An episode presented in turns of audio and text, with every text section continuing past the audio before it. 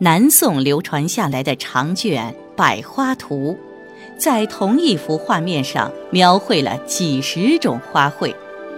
让我们仔细观察这些花儿，有陆地上的，也有水中的；有春天的，有夏天的；有秋天的，也有冬天的；有南方的。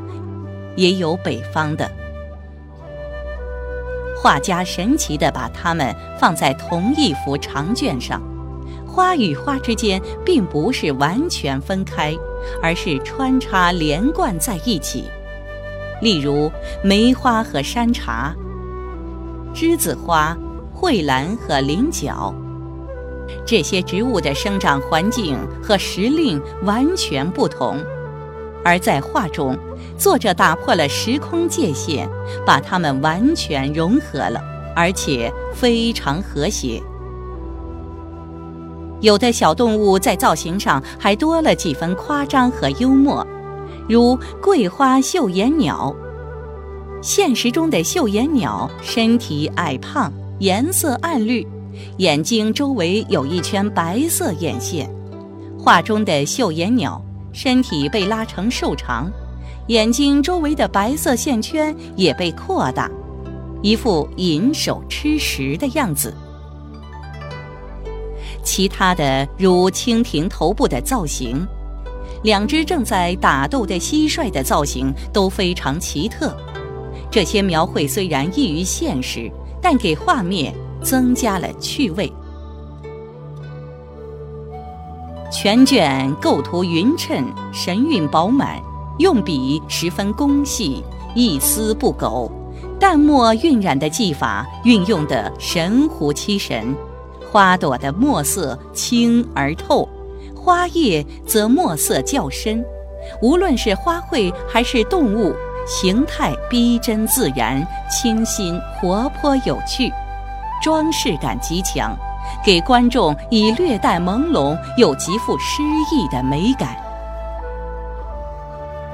百花图的图卷上没有画家的落款，其作者已无可稽考。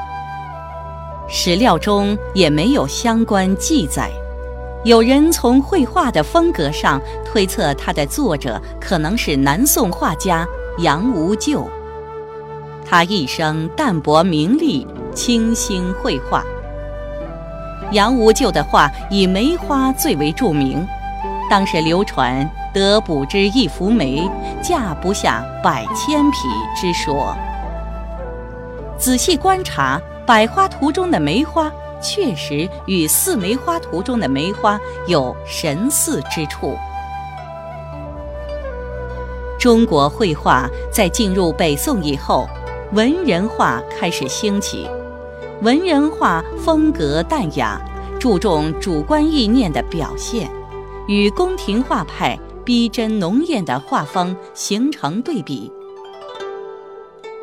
百花图正是宋代宫廷绘画华美艳丽的风格向宁静淡雅的文人画过渡时期的作品。全卷纯实水墨。除卷首的梅花近似杨无咎的画法略带写意笔外，其他全用墨笔工写，以墨带色，兼勾勒墨染与白描，体现了宋代工笔花鸟画精密不苟的画风，同时又以单纯的水墨代替艳丽的设色，呈现出清淡典雅的情趣。这种技法对元代钱选、王渊、赵忠的墨笔花卉，以及后来文人水墨花卉都有一定的影响。到后世，百花图成为了花鸟画中的一种题材。明代的周之勉、孙克洪都画过百花图，而南宋的这幅画是现在所见到的百花图中。最早的暗香浮动的梅花，雍容华贵的牡丹，高贵洁白的百合，硕大挺拔的荷花，水上安静的浮萍和睡莲。几十位花仙子，在小动物们的陪伴下，在最具中国韵味的水墨烘托下，排着队款款登场，演绎了一部千古绝唱。这就是《百花图》。